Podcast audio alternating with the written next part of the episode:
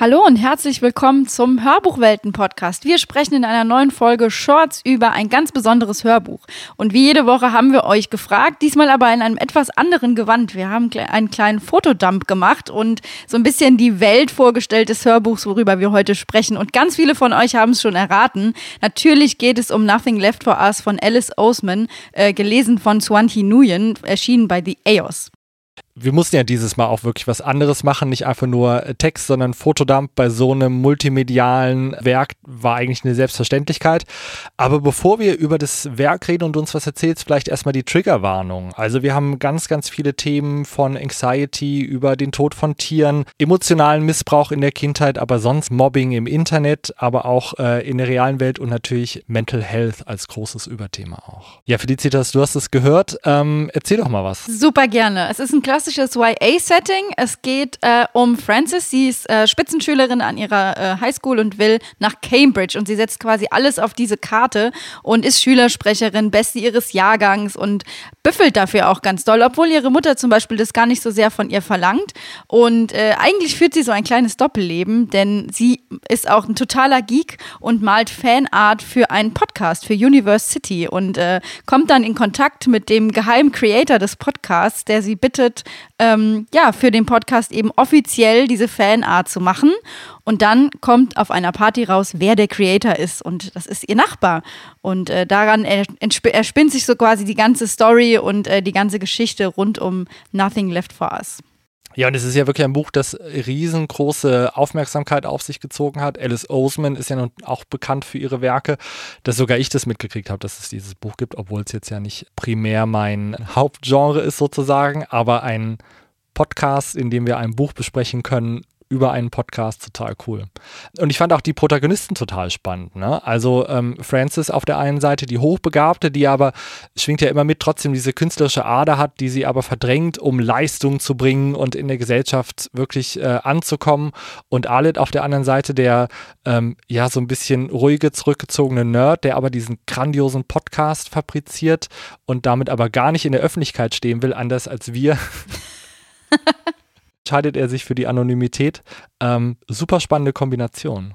Ja, und ich finde auch gerade diesen, diesen Dualismus äh, so cool, dass ähm, ja, Frances sich eigentlich entscheiden muss, was sie wirklich will, weil ihr Herz hängt schon an, sehr an der Kunst. Und äh, das ist ja auch das, was sie quasi nebenbei ständig macht. Und diesen Traum zu verfolgen und zu sagen, okay, ich will hier auf eine Spitzenuni gehen. Und gerade in England, wo ja der Druck auch extrem hoch ist und da echt viel äh, reingebuttert werden muss, um da überhaupt in Betracht gezogen zu werden für so eine krasse, für so eine krasse Uni, ähm, das ist einfach so lebensbestimmt und dann finde ich schon, dass Ellet da ihr eigentlich äh, so ein bisschen nicht querkommt, aber dass zwischen den beiden da was eine ganz besondere Freundschaft entsteht, wo nämlich genau diese Frage, was willst du eigentlich im Leben, ähm, so groß wird, dass ja die Pläne, die sie eigentlich für ihre Zukunft gemacht wird, äh, hat, komplett in Frage gestellt werden. Also wirklich äh, Coming of Age par excellence, aber wirklich spannend und auch äh, ja, gerecht für eine moderne Generation. Ich würde vorschlagen, wir hören einfach mal rein. Universe City Folge 1 Dunkelblau Universe City 109.982 Views Notfall. Komme nicht raus aus Universe City. Schickt Hilfe. Scrollt runter zur Abschrift. Hallo. Hoffentlich hört mir jemand zu. Ich sende diesen Notruf über Funkradio. Super altmodisch, ich weiß, aber vielleicht ist das eins der wenigen Kommunikationsmittel, die noch nicht von der City überwacht werden. Es ist ein finsterer und verzweifelter Hilferuf. In Universe City ist nicht alles so, wie es scheint. Ich kann euch nicht verraten, wer ich bin. Bitte nennt mich, bitte nennt mich einfach Radio. Radio Silence. Schließlich bin ich nur eine Stimme im Radio und vielleicht hört auch niemand zu. Ich frage mich, falls wirklich niemand meine Stimme hört, ob ich dann überhaupt einen Klang erzeuge? Finde ich total den schönen Satz. Der hat mich sofort gekriegt, als ich es das, das erste Mal gehört habe. Ja, ich habe auch direkt gedacht, äh, über Radiowelle senden, das ist auch echt was, was so ein bisschen ausstirbt und so traurig ist eigentlich. Ähm, und ist ja auch dann der Originaltitel auch des Buches tatsächlich. Also Radio Silence ist ja der englische Originaltitel.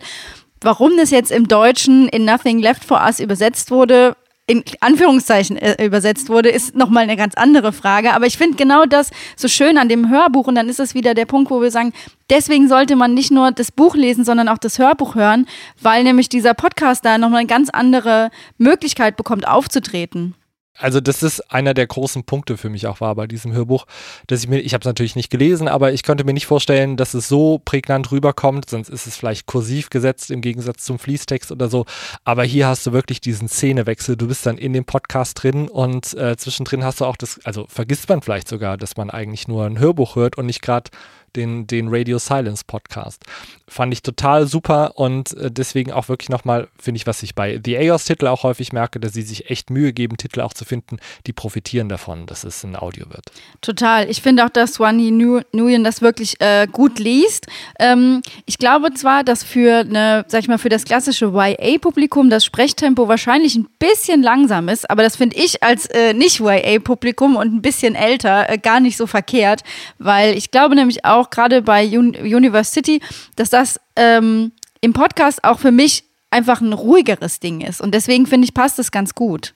Also ich bin ja auch wirklich jemand, der gerne das Tempo hochschaltet. Jetzt nicht auf drei, aber ähm, so anderthalb oder so finde ich schon gut.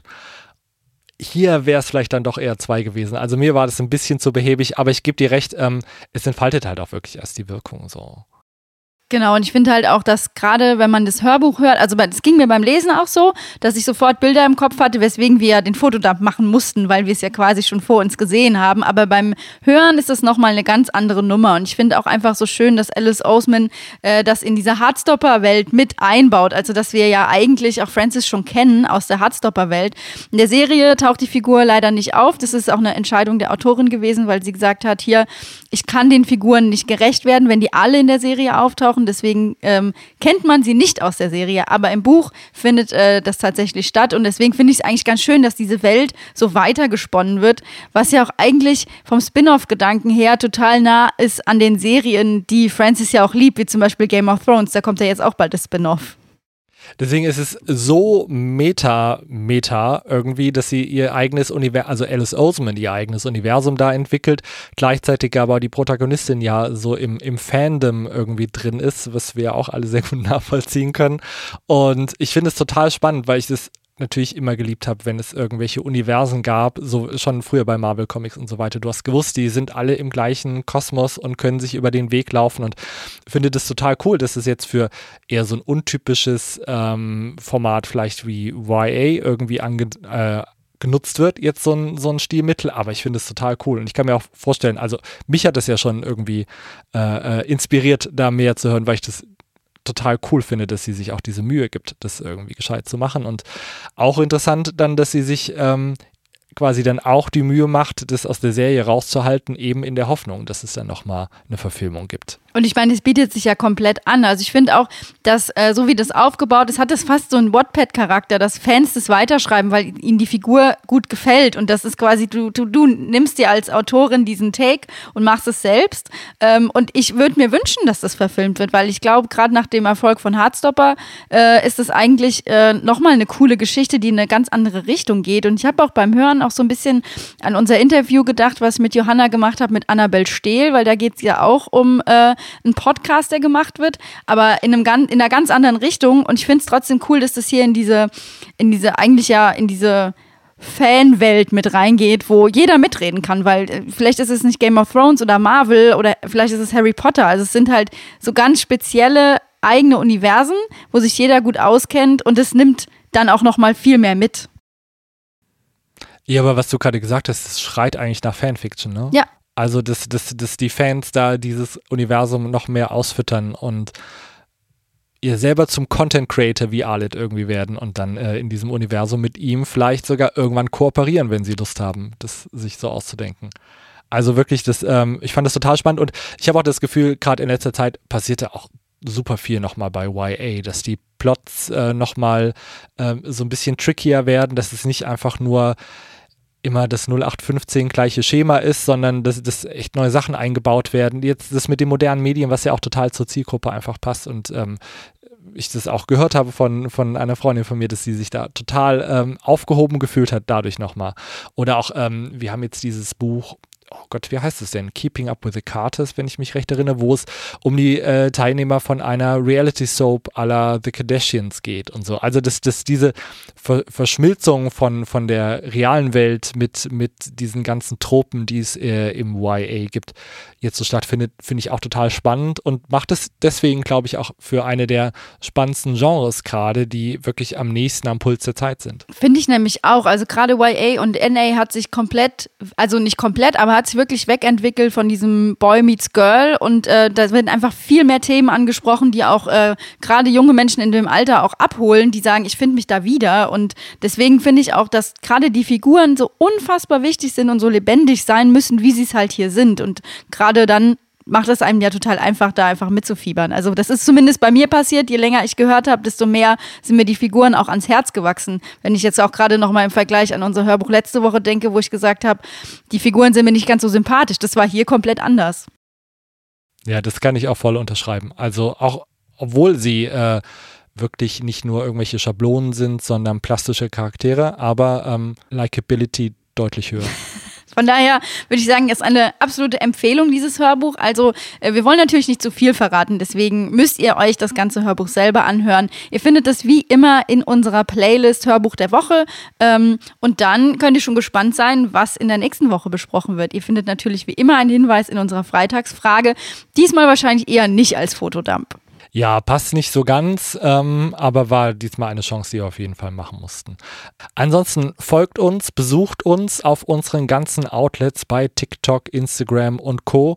Und wir freuen uns, wenn ihr nächste Woche wieder dabei seid. Macht's gut, tschüss. Ciao.